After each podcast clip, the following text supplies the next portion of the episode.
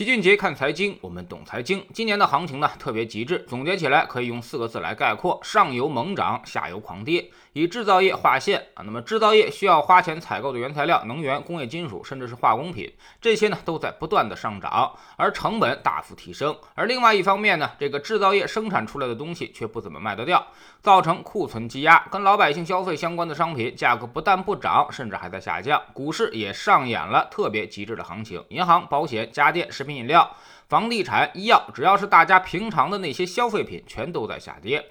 这种市场的反应呢，在宏观上也有数据的解释。昨天统计局就公布了宏观数据，八月份 CPI 只上涨了百分之零点八，前几个月分别是百分之一点三、百分之一点一和百分之一。而环比数据呢，八月也是回落的。如果从同比数据来看，那么确实不断下行的食品价格是有影响的，它对 CPI 的贡献是负的百分之零点七七。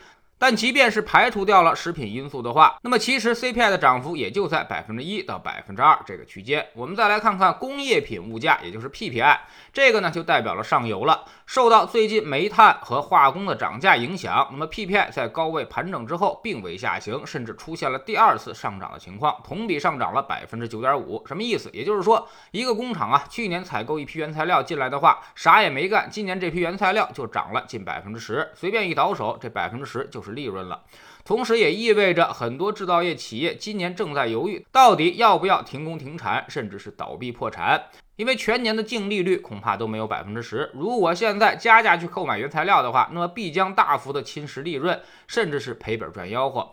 所以呢，今年的制造业太难了。老齐走访了一些企业啊，今年确实都十分糟糕，下半年工业企业利润估计会有明显下降。那么问题来了，为什么上游不断涨价，下游产成品却涨不起来呢？先说说上游这一端，主要呢受到两个因素影响，一个呢是经济周期的复苏，这其实从去年就开始了。强周期意味着工厂们是复工复产，甚至加大生产，开始进入补库存周期，所以对于原材料的需求开始明显上升。但是这种正常的经济强周期，其实在三四月份的时候就应该结束了。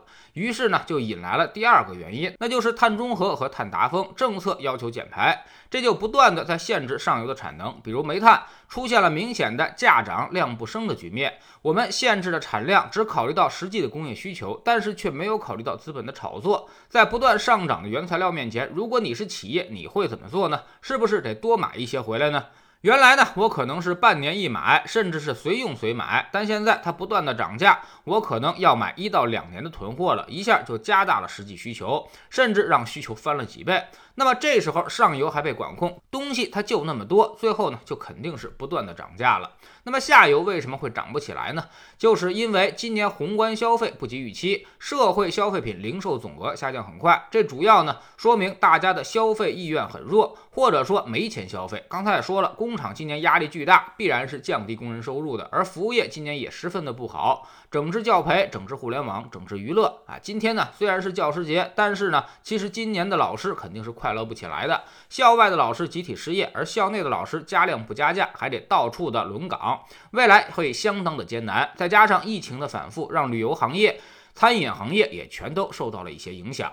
那么问题来了啊，什么时候才能够恢复正常呢？可能需要一次经济的大出清。什么意思？如果政策不做调整的话，上游不马上放开原材料供给的话啊，那么只能够寄希望于中游制造业的倒闭来化解需求问题了。简单来说，如果你干不下去，那就别干了。只有当大批的中游制造业企业倒闭之后，才可能降低上游的需求，为其他的挺住的那些企业带来生的希望。那当然，这种出清可能会带来相当大的阵痛，这也是所谓的经济自发调节。